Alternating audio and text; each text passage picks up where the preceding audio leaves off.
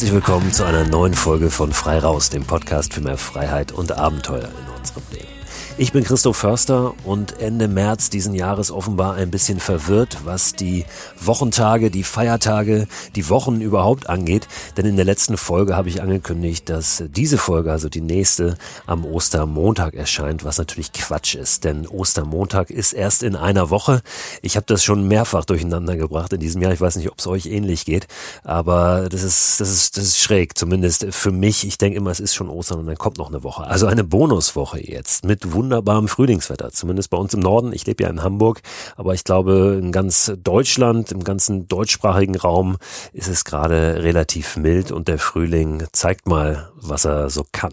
Ich habe heute eine richtig schöne Folge für euch mit einem Gesprächsgast, der eine wirklich außergewöhnliche Reise, ein außergewöhnliches Abenteuer erlebt hat. Ich spreche mit Lotta Lubkoll. Und Lotta hat was gemacht, was für eine junge Frau mit Mitte, Ende 20 recht besonders ist. Übrigens auch für einen jungen Mann in dem Alter recht besonders wäre. Lotta ist zu Fuß von München bis ans Mittelmeer gewandert. Sie hat das aber nicht alleine getan, sondern hatte einen Begleiter, einen tierischen Begleiter. Johnny. Wer Johnny ist, was den beiden widerfahren ist unterwegs und wie sich das angefühlt hat, dann am Strand des Mittelmeers zu stehen irgendwann, all das erfahrt ihr jetzt. Lotta, schön, dass du da bist. Herzlich willkommen beim Frei Raus Podcast. Hallo. Wo erwische ich dich denn gerade? Wo sitzt du? Wo nimmst du heute dieses Gespräch mit mir auf? Bist du in deinem Campervan oder auf deinem Aussiedlerhof oder irgendwo ganz woanders? Nein, ich sitze gerade tatsächlich auf meinem Bett im Aus auf dem Aussiedlerhof, wo ich auch mit dem Johnny wohne. Und dieses Bett ist irgendwie so in meiner kleinen Einzimmerwohnung des Allround-Dings. Also ich arbeite hier, ich schlafe hier. Ich habe auch hier mein Buch geschrieben. Genau da, wo ich jetzt gerade sitze, dachte ich mir, ist ein ganz guter Platz in einem Campervan auf einem Aussiedlerhof mit Johnny. Da sind es einige Sachen, die wir, glaube ich, mal aufrollen müssen und klären mhm. müssen. Ähm, als allererstes mal in einem Campervan auf dem Aussiedlerhof kann man da drinnen nicht wohnen. Warum wohnst du im Wohnwagen? Oder im, im, im Van. Theoretisch könnte ich da drin schon wohnen, aber ich habe den Van ja erst seit einem Jahr. Ich habe mir den letztes Jahr gekauft im Januar. Ähm, und dann war ja der Corona-Lockdown der erste und dann habe ich die Zeit, wo ich zu Hause war, gleich mal genutzt, um den auszubauen, weil was hätte ich sonst machen können. und ja, und dann bin ich jetzt ähm, eigentlich erst vor, boah, lass mich nicht lügen, vier Wochen mit dem Johnny zurückgekommen von unserer zweiten großen Reise. In Portugal und Spanien haben wir überwintert mit dem Campervan. Der Hof, ähm, was ist das Leben der anderen Leute? Mit wem bist du da zusammen? Warum, wie bist du da hingekommen auf diesen Aussiedlerhof? Auf den Aussiedlerhof bin ich tatsächlich über den Johnny gekommen. Ich habe nämlich, als ich den Esel gesucht habe, eine Anzeige in eBay Kleinanzeigen gesetzt, die hieß, suche Unterstellplatz für meinen Esel, den ich mir noch kaufen werde. Und daraufhin haben sich dann erstmal voll viele Eselbesitzer gemeldet und aber auch äh, der Hof, wo ich jetzt wohne. Und zuerst ist da der Johnny eingezogen und anderthalb Jahre später bin ich da auch eingezogen quasi. Da war dann hier eine Einzimmerwohnung frei. Das ist eine ganz liebe Familie, die eigentlich alle, also die Familie, das sind ähm, Opa und Oma und ähm, die Kinder dazu und dazu auch schon wieder die Kinder, die in meinem Alter sind. Und die vermieten so drei Wohnungen, glaube ich, hier noch zusätzlich, aber da ist man halt voll irgendwie bei der Familie dabei und hat trotzdem sein eigenes kleines Reich. Und der Johnny wohnt gleich hinterm Haus. Ist in der Nähe von München, oder? Der ja, genau, am Ostufer vom Starnberger See.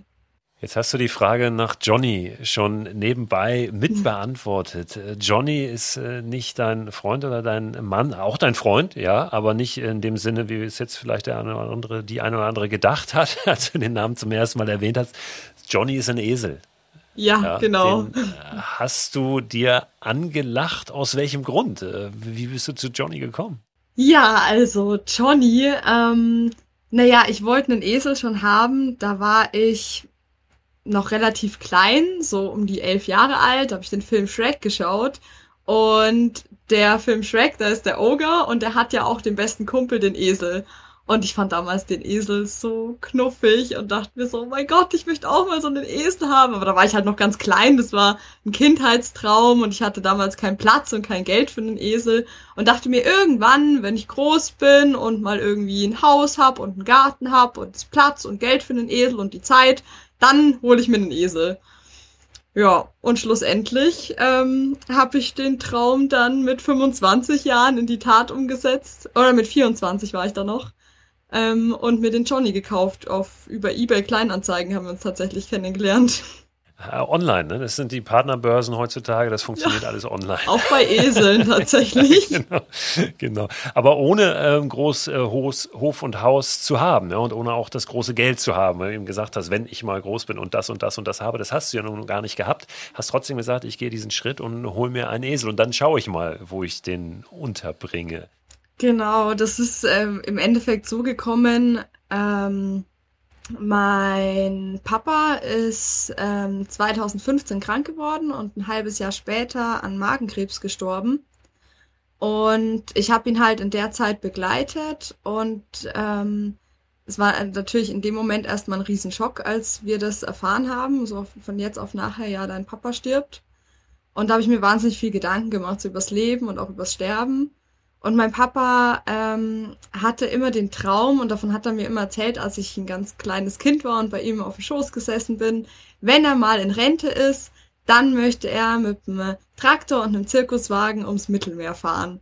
Und davon hat er mir immer strahlend erzählt. Und ich dachte mir halt so, mein Papa macht es auf jeden Fall mal, wenn er in Rente ist. Aber dann ist er mit 59 Jahren gestorben und konnte sich diesen Traum halt nicht mehr erfüllen. Und das hat mich schon ja, so ein bisschen wachgerüttelt. Und ich habe mir dann gedacht, hey, ich habe keine Ahnung, ob ich morgen überhaupt noch da bin. Also wenn ich jetzt sowas möchte, wie diesen Traum mit dem Esel, den ich schon so lange im Hinterkopf mit mir rumschleppe, also entweder jetzt oder nie. Und dann äh, hatte ich, damals habe ich noch in der Stadt gewohnt oder in der Nähe von der Stadt mit einer kleinen Wohnung und einem Balkon, aber da kann ich ja auch keinen Esel halten. Und dann habe ich einfach mal diese Anzeige in eBay Kleinanzeigen gesetzt und siehe da, es haben sich ähm, Eselbesitzer gemeldet, die mir Tipps zum Eselkauf gegeben haben. Es hat sich der Hof gemeldet, wo ich meinen Esel theoretisch, wenn ich einen hab, hinstellen kann. Und dann habe ich diesen ersten Schritt gemacht und dann ist es irgendwie so das eine zum anderen gekommen auf einmal.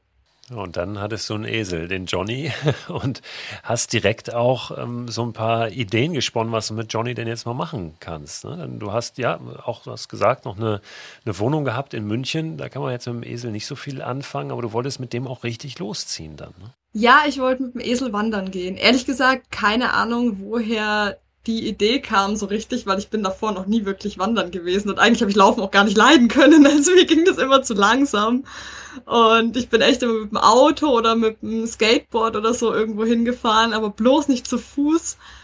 Ähm, und ich aber wahrscheinlich gerade deswegen, weil ich es nicht leiden konnte und weil ich irgendwie da so mal aus dieser, ja, aus dieser Komfortzone rauskommen wollte. Ich wollte es mal lernen, auch mal irgendwas langsam zu machen und das nicht immer alles schnell gehen muss und immer alles so höher, schneller, weiter, sondern halt gerade das Gegenteil irgendwie. Ich habe mir gedacht, das könnte mir mal echt gut tun, weil sonst bin ich ja doch ein ziemlich quirliger Mensch und mache viele Sachen gleichzeitig. Und so ein ganz relaxter, chilliger Esel. Der Johnny ist auch nur zwei bis drei kmh gelaufen. Das heißt, ich musste da wirklich Langsamkeit lernen. Und ja, ich weiß nicht, ich hatte irgendwie so im Hinter, Hinterkopf das Gefühl, dass mir das gut tun könnte. Aber mehr habe ich ehrlich gesagt auch nicht gewusst. Ja, der ist so ein Esel wahrscheinlich der äh, perfekte Sparringspartner, wenn man äh, an so einem störrischen e-, Esel zieht, ja, weil man weiter will und mit aller Macht, dann erreicht man wahrscheinlich genau das Gegenteil. Ja, keine Chance. Also der Esel bleibt ja auch nicht stehen, weil er einen ärgern will, im Normalfall. Sondern der Johnny, also man sagt ja immer, ich wurde auch ganz oft gefragt, ja, warum in aller Welt bist du denn mit dem störrischsten Tier der Welt losgezogen? Aber der Johnny ist ja nicht störrisch in dem Sinn oder Esel sind ja auch nicht mehr oder weniger störrisch als jedes andere Tier oder jeder andere Mensch auch sein kann. Der hat halt einfach seinen eigenen Kopf. Und wenn der Johnny vor irgendwas Angst hat, also meistens ist er wirklich stehen geblieben, wenn er vor was Angst hatte, dann muss ich das ja auch irgendwie annehmen und respektieren und dann ihm halt die Zeit geben, die er braucht, um keine Angst mehr zu haben. Zum Beispiel vor einer Brücke. Die Brücke knerzt, unten drunter ist ein reißender Fluss und das ist wirklich laut. Ich meine, klar, wenn er das nicht kennt, bleibt er erstmal stehen, weil er sich denkt, boah, Lotta, keine Ahnung, ich kenne das nicht. Und außerdem, oh, die Brücke, vielleicht, ich bin auch ein bisschen schwerer als du. Ich könnte da einbrechen, ich bleib mal lieber stehen. Und dann konnte es schon mal dauern, also schon mal 20 Minuten dauern, bis wir über eine Brücke geschafft haben. Aber ich finde nicht, dass der Johnny stur ist. Er hat zum Beispiel auch einmal, hat er einen Wanderschuh verloren. Und dann ist er stehen geblieben und ich habe das aber nicht gecheckt, warum er jetzt stehen bleibt. Ich bin irgendwie rumgelaufen, habe geguckt, ob das Gepäck sitzt oder ob irgendwas außenrum ist, was ihm Angst machen könnte oder ob er sich vielleicht irgendwas anschauen will. Vielleicht hat er einen Hasen gesehen oder so. Aber schlussendlich ist er dann stehen geblieben, weil er einen Wanderschuh in der Abwasserrinne verloren hat. Ein Wanderschuh, das musst du auch, glaube ich, mal erklären, weil ein, ein Esel, ähm, der hat einen Schuh an, ja, wenn er wandert. Ähm, oder was, was trägt er da? wenn so ein Esel auf Wanderschaft geht. Ja, also der Johnny ähm, hat vier Hufschuhe getragen. Ich sage immer Wanderschuhe, weil es irgendwie, ähm, ich habe ja auch Wanderschuhe an, aber für einen Esel heißt es eigentlich Hufschuhe. Ähm, die hatte er an, um die Hufe zu schonen, weil ich wusste ja nicht, also A wusste ich nicht, wie weit wir laufen und ich wusste auch nicht so genau, wie sich die Hufe ablaufen in der Zeit. Und ich habe halt gelesen, dass es sein kann, dass sich die Hufe vielleicht zu stark ablaufen und dann hätte er Schmerzen beim Gehen. Und das ist natürlich was, was man überhaupt nicht will auf so einer Wanderung. Und dann habe ich ihm halt äh, Hufschuhe anpassen lassen, damit wir die anziehen können. Das sind so kleine äh, Lederschüchen äh, mit Klettverschluss und einer Plastiksohle, damit halt die Hufe geschützt sind, dass die sich nicht so sehr ablaufen, wenn wir jeden Tag wandern gehen. Ja, ihr seid dann los und du hast gerade gesagt, du wusstest nicht, wie weit es euch so äh, tragen wird, diese Idee sozusagen. Mhm. Ähm, und diese Idee war, und vielleicht hatte das ja ein Stück weit dann auch äh, was zu tun mit diesem Traum deines Vaters, äh, zum Mittelmeer zu wandern. Ja, von München aus bis ans Mittelmeer. Das heißt auch über die Alpen. Ne, das war das Ziel, oder? Ja, richtig. Ich hatte ehrlich gesagt keine Ahnung, was ich mir da vornehme, weil ich bin vorher noch nie wandern gewesen. Ich war vorher auch noch nie in den Alpen, außer vielleicht einmal zum Snowboarden und sonst bin ich dann mit dem Auto durchgefahren, um an die Adriaküste zu kommen. Ähm, das kann schon gut sein, dass das irgendwie was auch damit zu tun hatte. Das Mittelmeer ist ja bei beiden Geschichten so mit drin. Ich habe mir halt auch gedacht, boah, einfach diese Vorstellung, dann mal mit dem Johnny am Meer zu stehen und einfach so weit gucken zu können. Ich liebe es ja am Meer zu sein. Ich liebe das einfach so weit bis zum Horizont schauen zu können und da ist einfach nichts. Das ist so was ganz Beruhigendes, finde ich, hat es. Und diese Vorstellung war einfach voll schön. Ähm, die habe ich aber für mich behalten. Ich habe das niemandem erzählt, dass ich das so im Hinterkopf habe, dass ich das gerne schaffen würde bis ans Meer. Weil ich hatte halt keine Lust, dann jedem erzählen zu müssen, wenn es doch nicht klappt, so ja, hm, wir haben aufgegeben weil ich hatte wirklich keine Ahnung, also wie weit wir kommen. Das hätte auch gut sein können, dass wir am zweiten oder dritten Tag umkehren und ich halt sage, okay, ich habe es probiert, war blöd, bin zurückgekommen. Aber ich habe mir halt drei Monate Zeit genommen, also habe meinen Job gekündigt, habe dann Geld gespart, dass ich drei Monate auf jeden Fall Zeit habe, wenn es klappt. Und ja, dann sind wir losgelaufen. Gen Süden von München aus. Einfach erstmal äh, Richtung Alpen. Oder gab es eine, eine konkrete Strecke, die du dir vorher rausgesucht hast mit GPS-Daten und einfach, nee, nee, was um man Gottes sich da so Willen. vorstellt? Oder seid ihr einfach der Nase nach? Eigentlich, also mehr der Nase nach. Ich habe mich schon ein bisschen erkundigt, ob es da irgendwelche Wege gibt, weil ich hatte halt von den Alpen echt keine Ahnung. Ich wusste auch nicht, dass da viele Wege einfach ausgeschildert sind und so. Ich habe mich vorher mal erkundigt und habe einen Mann äh, im Internet googeln können, der heißt Hans. Und der ist mal mit seinem Esel Boromir zweimal über die Alpen gewandert.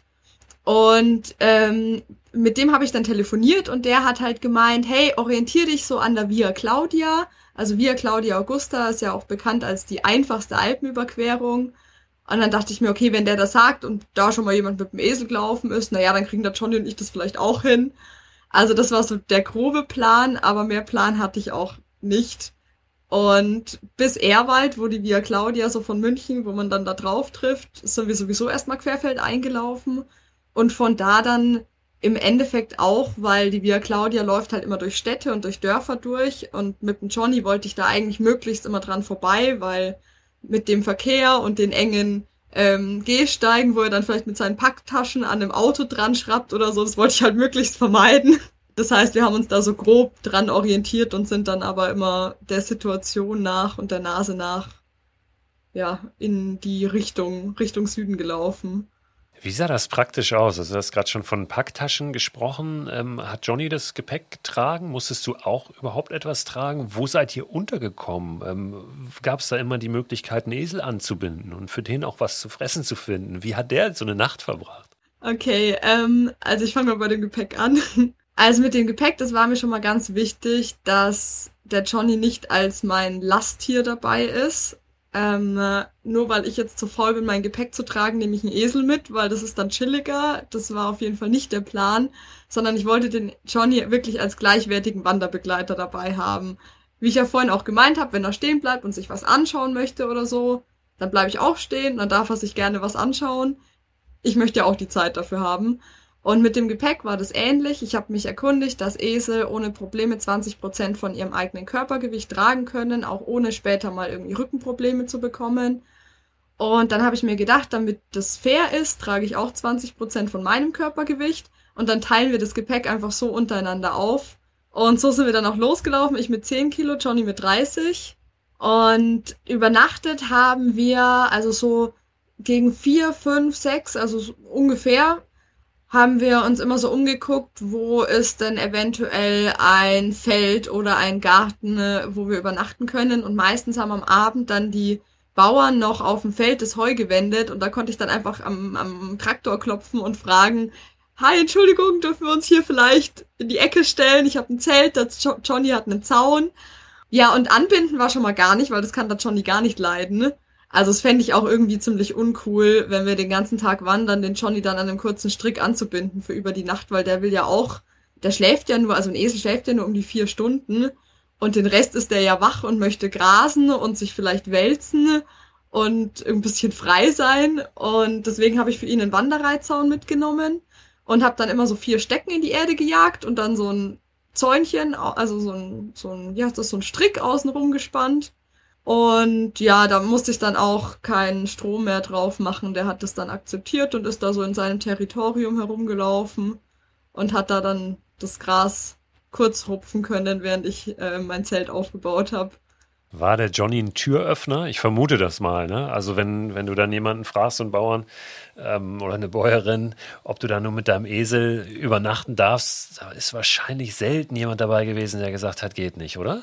Ja, also es war wirklich, der Johnny war voll der Türöffner. Es war dann meistens eher so, dass die mich dann noch gefragt haben, ähm, ob ich was, äh, ob ich Wasser brauche oder Heu brauche für den Esel oder ob sie mir was äh, zum Abendessen vorbeibringen dürfen. Und dann kamen die Omis, auch wenn wir durch die Dörfer gelaufen sind, manchmal mit einer belegten Semmel oder mit einem frisch gebackenen Kuchen oder mit einer Flasche Wasser vorbei. Also das hat mich echt, ich habe das überhaupt nicht erwartet. Ich habe echt gedacht, wir sind drei Monate komplett allein unterwegs. Und schlussendlich waren wir bei so vielen Menschen in den Häusern, im Garten, irgendwo eingeladen und haben dadurch auch so viele spannende Menschen getroffen. Und das war echt schön, aber das habe ich gar nicht so erwartet von der Reise. Ähm, ich habe das dann einfach so angenommen und ja. Gibt es Begegnungen, an die du dich besonders erinnerst, besonders gerne? Ja, voll. Also, weil du gerade gefragt hast, ob Johnny ein Türöffner war, also im wahrsten Sinne des Wortes. Es gibt eine Geschichte, da ähm, sitze ich mit einer Familie, da hat mich meine Mama gerade besucht für ein paar Tage. Und wir sitzen mit einer Familie am Küchentisch und frühstücken. Und auf einmal klopft irgendwie an der Verandatür hinten, ne?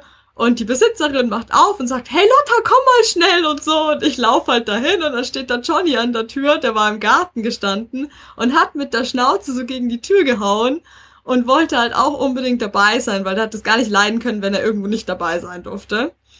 Und dann bin ich halt zu ihm hin, hab gemeint, hey Johnny, wir frühstücken nur noch ganz kurz und dann komme ich raus zu dir. Wir sind sowieso gleich fertig. Und dann hat die Besitzerin gemeint, ja, du, wenn er rein möchte, dann darf er natürlich auch reinkommen. und dann ist der Johnny wie, ja, so ein bisschen wie der kleine Onkel von Pippi Langstrumpf durch das Wohnzimmer von diesem Haus und den Gang und durch die Küche gelaufen und durch, durfte schlussendlich auch vom Küchentisch frühstücken. Wie hast du das gemacht mit, mit der Verpflegung sonst so, ne? Weil du konntest ja nun auch nicht für drei Monate Essen dabei haben. Musstest wahrscheinlich hier und da auch mal in den Supermarkt rein. Hast du dir Johnny einfach vorne angebunden und bist dann rein? Ja, ähm, das war echt schwierig. also A, weil wir echt nicht oft überhaupt an einem Supermarkt vorbeigelaufen sind, dadurch, dass ich ja immer so Städte und Dörfer so ein bisschen links hab liegen lassen, war das schon mal relativ selten, dass wir irgendwo vorbeigelaufen sind.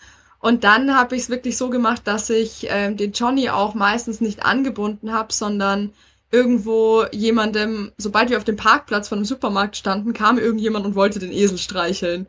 Und dann habe ich denen halt einfach den Johnny in die Hand gedrückt und gemeint, könnt ihr mal ganz kurz auf ihn aufpassen, ich gehe mal schnell einkaufen.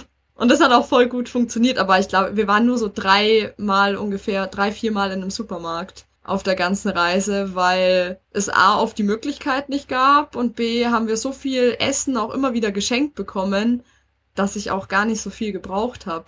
Also alleine vom Geld her, ich habe unter 200 Euro gebraucht auf den kompletten drei Monaten, wo wir unterwegs waren. Und wir haben auch auf dem Campingplatz mal übernachtet. Was waren so die, die Highlights, wenn du mal an die Landschaft denkst, ähm, auf, auf diesem Weg? Da gab es mit Sicherheit viele. Aber könntest du welche rauspicken? Mhm. Ein Highlight ist tatsächlich das Kapitel in meinem Buch, das heißt der Mega-Moment. Einfach weil ich da, ich war ja noch nie in den Alpen und dadurch haben mich die Berge so krass fasziniert, diese mega riesen Oschis, die da vor einem stehen und ähm, die Sonne, die anstrahlt, man denkt sich, wow, ist das hoch. Und äh, da waren wir in Ehrwald und hatten so einen mega schönen Platz mit Zelt und Johnnys Zaun neben einem, einem Heuschuppen von den Bauern und haben hatten Blick auf die Sonnenspitze und auf die Zugspitze. Und da ist dann so die Sonne untergegangen und das war so ein richtig, richtig schöner Sommerabend. Boah, da war ich richtig geflasht von den Alpen. Und das waren auch immer so schöne Momente, wo ich mir gedacht habe, Lotta, du bist hier gerade genau richtig. Und das tut echt gut, weil manchmal habe ich mir auch gedacht, oh mein Gott, was tue ich mir da an? Ja, weil es sind ja mit Sicherheit auch Momente dabei, die dann nicht so mega Momente sind, sondern eher ähm, vielleicht sogar Tage, die dann mühsam sind, ne? wo es regnet, wo das Wetter schlecht ist, wo man sich einfach durchbeißen muss. ja, wenn man auch. früh schon im Zelt aufwacht und es regnet und äh, ich denke mir so, oh Gott, jetzt muss ich im Regen alles zusammenpacken und dann ist alles patschnass. Aber lustigerweise gewöhnt man sich auch daran. Also mir ging es zumindest so. Am Anfang fand ich, habe ich mir echt gedacht, so, nee, im Regen wanderst du jetzt nicht. Aber dann habe ich mir gedacht, na ja, aber was habe ich jetzt davon? Ich bin jetzt da im trockenen Zelt, aber der Johnny steht draußen im Regen, egal ob wir wandern oder nicht. Also der hatte trotzdem, der hatte eine Regenjacke an und so, weil Esel sollen ja auch nicht so nass werden. Ähm, also es sind nur seine Ohren und sein oberer Hals nass geworden, war nicht so schlimm. Aber ich dachte mir dann, ja, für Johnny macht es eigentlich keinen Unterschied. Und ob ich jetzt hier im Zelt liege und abwarte, bis besseres Wetter ist oder einfach weiterlaufe, dann habe ich halt so kurze Momente abgewartet, wenn es mal weniger geregnet hat, damit ich meine Sachen zusammenpacken konnte.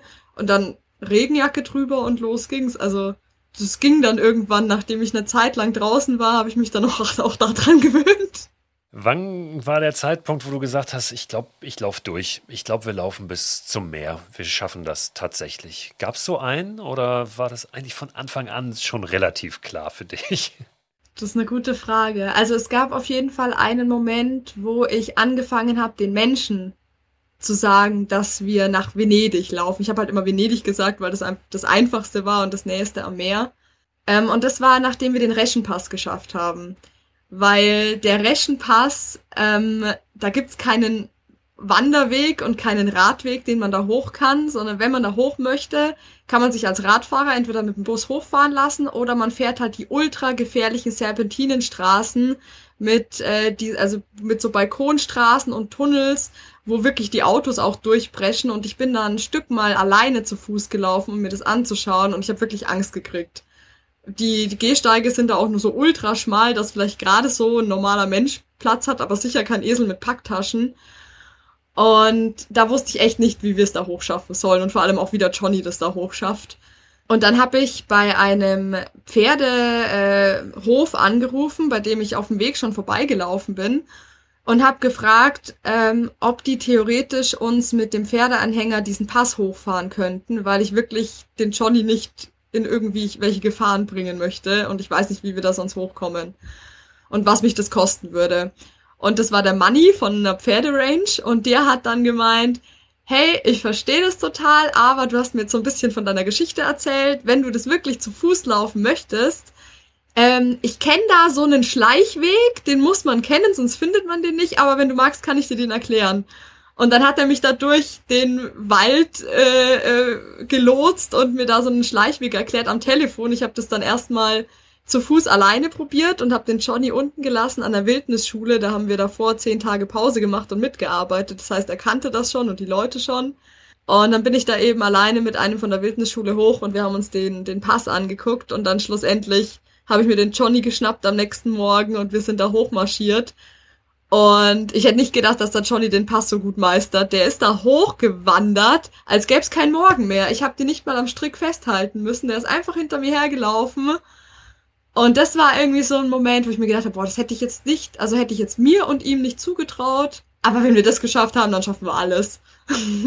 Und so war es dann. Ne? Ihr, ihr seid ja. tatsächlich angekommen. Ihr seid nicht nur nach Venedig gekommen, sondern wirklich dann auch an den Strand. Ne? Der, euer Ziel war tatsächlich dann ja die Adria, das, das Meer. Wie war das da anzukommen? Ja, das war echt. Ähm, es war echt interessant. Also kurz bevor wir angekommen sind, so ja so ein paar hundert Meter vor Meer noch, hatte ich eine total schöne Begegnung. Und zwar ähm, hatte ich auf der ganzen Reise irgendwie das Gefühl, dass mein Papa so ein bisschen dabei gewesen ist. Also auch weil ich ähm, das alles noch verarbeitet habe, die ganzen Bilder, die ich mit ihm gesehen habe und auch und auch den Tod und so. Und ganz oft ist er mir auf der Reise irgendwie so ein bisschen indirekt begegnet oder ich habe an ihn gedacht und das waren echt wunderschöne Momente. Und ein ganz besonderer davon war halt kurz bevor wir am Meer angekommen sind, da sind wir an so einem Feldweg entlang gelaufen ähm, auf einmal hat ein Auto angehalten und ein Mann ist ausgestiegen. Und der kam dann auf mich zu, ohne ein Wort zu sagen, aber irgendwie so ganz freundlich und herzlich und ist auf mich zugekommen und hat mich einfach umarmt. Und ich wusste erst gar nicht so, hä, was passiert denn jetzt? Kann ich das irgendwie zulassen oder so? Aber es hat sich irgendwie richtig angefühlt und der war so herzlich und dann habe ich das einfach, habe ich diese Umarmung entgegengenommen und dann standen wir da so Arm in Arm, der Johnny hat nebendran gegrast und ohne ein Wort zu sagen ist der ähm, hat sich die Umarmung dann gelöst und er ist wieder weitergefahren. Und dann dachte ich mir so mit dem Johnny, hä, was war das jetzt? Irgendwie strange und so. Aber irgendwie sind mir dann kurz danach auf einmal die Tränen gekommen, weil ich den Moment dann halt so interpretiert habe, hey, wir haben es bis ans Meer geschafft. Das hat sich so angefühlt, als hätte irgendwie ja, mein Papa jemanden geschickt, um mich zu umarmen und zu sagen, hey Lotta, ich bin stolz auf dich, ihr habt es geschafft, weil die Umarmung hat sich wirklich von dem Umfang her so angefühlt, wie wenn ich als Kind meinen dicken Bauch vom Papa umarmt habe. So ein bisschen. Und dann habe ich das irgendwie so interpretiert. Und ja, und dann sind wir um die Ecke gelaufen und da hat schon die Dame von der Rezeption von dem Campingplatz auf uns gewartet. Die habe ich tatsächlich angeschrieben. Das war das Einzige, was ich vorher geplant hatte weil ich wusste, wir haben jetzt noch zehn Tage Zeit, bis wir abgeholt werden am Meer. Und für zehn Tage am Campingplatz wollte ich vorher nachfragen, ob das mit Esel okay ist. Und die Dame hat uns dann schon entgegengewunken und hat so gerufen, ciao, danke, ciao, Asino Johnny, ciao, Asino Johnny. Dann durften wir da zehn Tage umsonst auf dem Campingplatz übernachten. Und ans Meer gegangen sind wir dann erst am nächsten Tag ähm, zum Sonnenaufgang, weil ich da mit dem Johnny allein sein wollte. Ich wollte da nicht irgendwie groß Trubel um uns haben und tausend Leute, die fragen, was denn der Esel am Strand macht, sondern ich wollte den Moment irgendwie so für mich genießen mit dem Johnny zusammen und deswegen sind wir ganz früh aufgestanden am nächsten Tag und sind dann alleine ans Meer gelaufen. Und für Johnny war es, glaube ich, mächtig spannend, weil der hat sowas noch nie gesehen. Gehe ich mal schwer davon aus. Ähm, und dann seine Ohren haben sich so gedreht und hat mich so angeguckt, oh mein Gott, was ist denn das? Und es rauscht und es ist laut und irgendwie.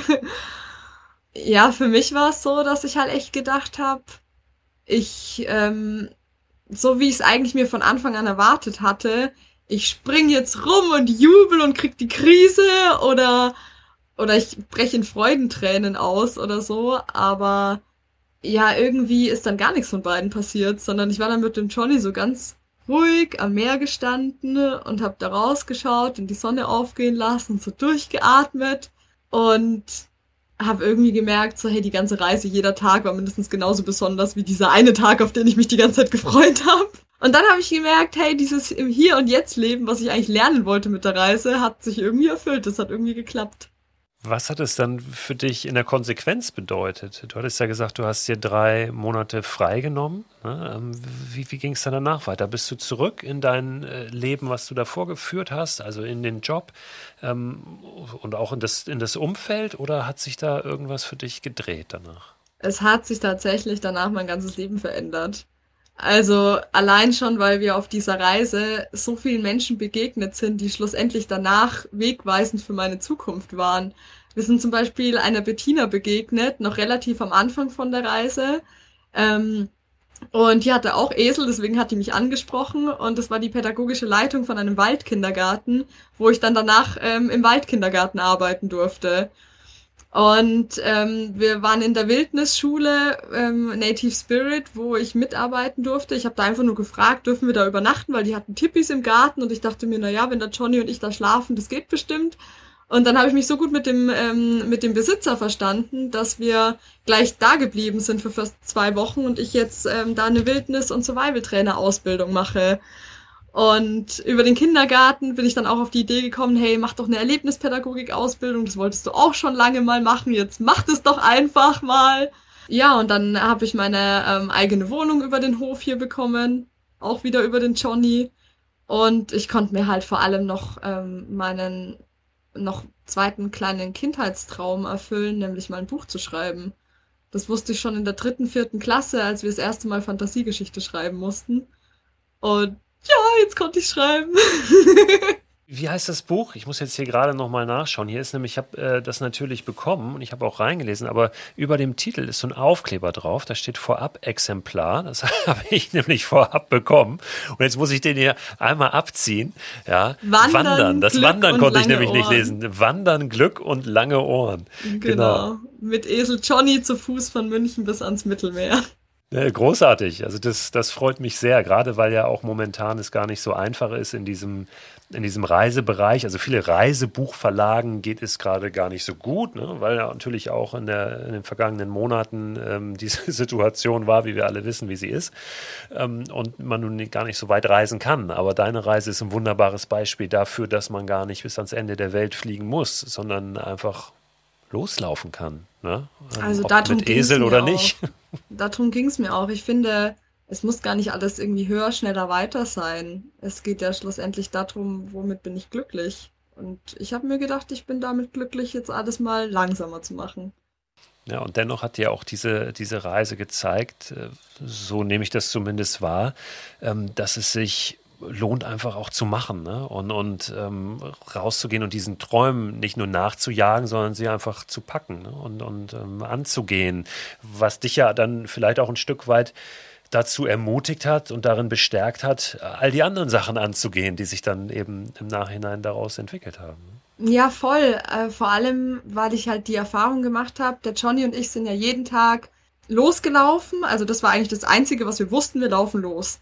Aber ich hatte keine Ahnung, wie verläuft der Weg, wo übernachten wir, welchen Menschen begegnen wir, wo finden wir wieder was zu essen oder Wasser, ähm, wie weit laufen wir heute, hat der Johnny heute gut geschlafen oder nicht. Ich habe eigentlich gar nichts gewusst, außer dass ich in diese Richtung laufen möchte. Und das habe ich mir so ein bisschen als Beispiel genommen für mein Leben jetzt zu Hause, weil eigentlich, also man kann zwar wahnsinnig viel planen, wenn man so im Alltag ist, aber eigentlich weiß ich ja auch nicht so wirklich, was passiert. Und so meine Aufgabe ist es dann halt, den einen Schritt zu gehen und in die Richtung zu laufen und dann einfach das Beste draus zu machen, was halt kommt. Du hast es eingangs schon gesagt, dass du diesen Campervan hast, ne, in dem mhm. du nun auch gerade sitzt. Ich habe mal auf Instagram geschaut, auf deinem Instagram-Profil. Ähm, übrigens gesehen, dass Esel Johnny mehr Instagram-Follower hat als du. Ja, ja, ja der Johnny. also der hat auch ein eigenes Profil, ja. Also der ist noch bekannter. Ähm, aber habe auch gesehen, dass du in diesem Van tatsächlich eine einen Stall hast, ja? also dass Johnny da auch rein kann in diesen Van und dann da stehen kann. Ich weiß nicht, liegen wahrscheinlich nicht, oder? Äh, nee, wie funktioniert stehen. das mit, mit einem Esel in einem Van? Also jetzt gerade sitze ich in meiner Wohnung auf dem Bett, aber der Van steht direkt nebendran, hier vor dem Fenster. Und also ich habe mir halt gedacht, ich möchte den Johnny nicht in einem Anhänger transportieren. Also A, es ist halt immer noch ein Teil, das man noch zusätzlich hat. Da brauchst du das richtige Zugfahrzeug, den richtigen Führerschein. Und außerdem habe ich nicht den Bezug zum Johnny. Wenn wir mit, also wenn ich ihn mitnehme, dann ist er einfach da hinten drin. Ich kann da zwar eine Kamera aufstellen, aber ich habe keine Ahnung so genau, wie guckt er gerade, wie geht's ihm. Ja, dann habe ich den Van halt so ausgebaut, dass ich quasi das Bett ähm, komplett runterklappen kann. Dann ist hinten alles Bett. Und ich kann aber die Hälfte vom Bett hochklappen. Und dann habe ich eine Wand und die eine Hälfte vom Van ist komplett frei.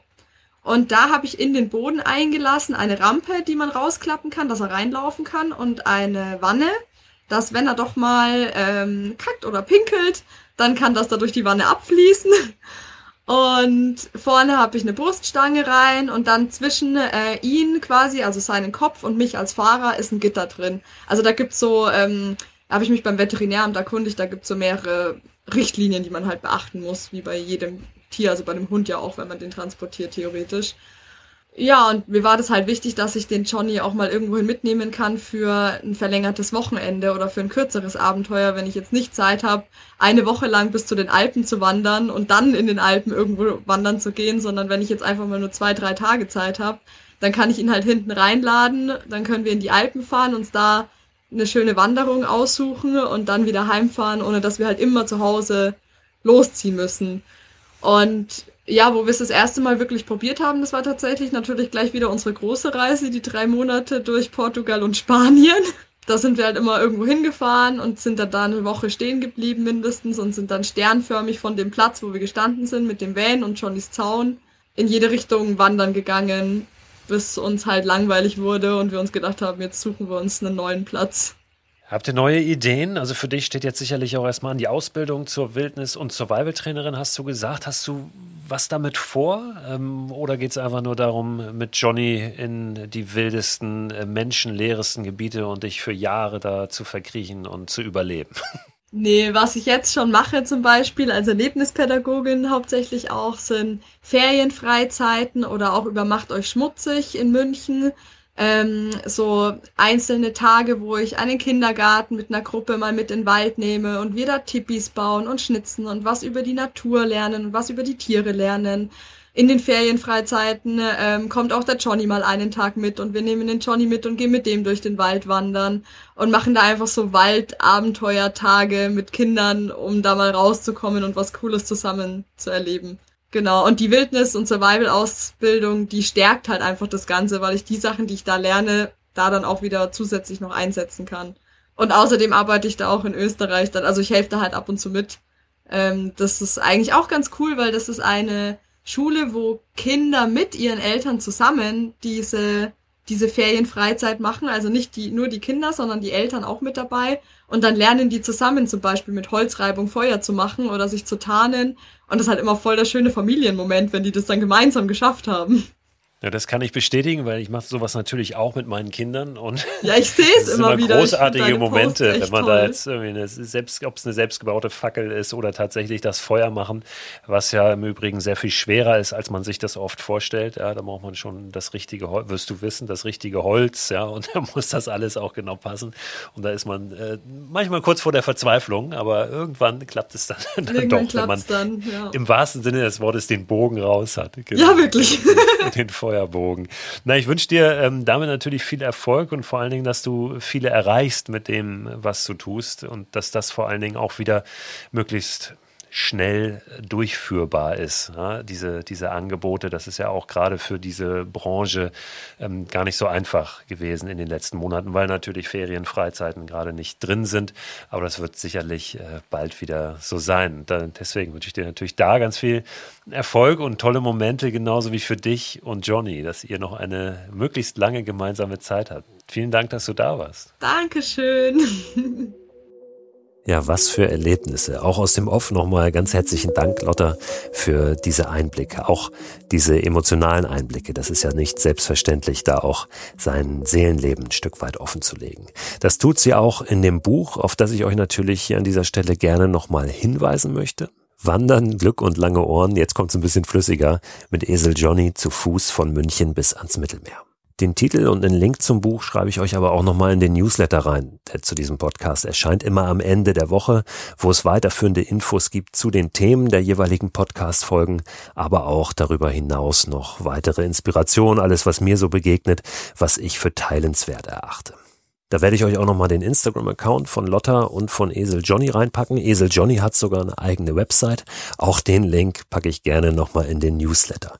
Abonnieren könnt ihr den Newsletter übrigens, wenn ihr die Seite christoförster.com slash frei raus besucht. Den Link dahin findet ihr aber auch immer nochmal in der Beschreibung dieser Podcast-Folge. Und momentan bekommt jeder oder jede, die den Newsletter abonniert, als kleines Dankeschön noch ein Booklet mit zehn Mikroabenteuerideen, mit Ausrüstungstipps und, und, und. So, und jetzt genießt die ersten schönen Frühlingstage. Wenn ihr wollt, dann hören wir uns Donnerstag schon wieder zur neuen Folge von Frei Raus. It's a strange world living in. The space between us paper thin. Nothing's quite what it seems. It's a brave world in dark places, finding something to believe.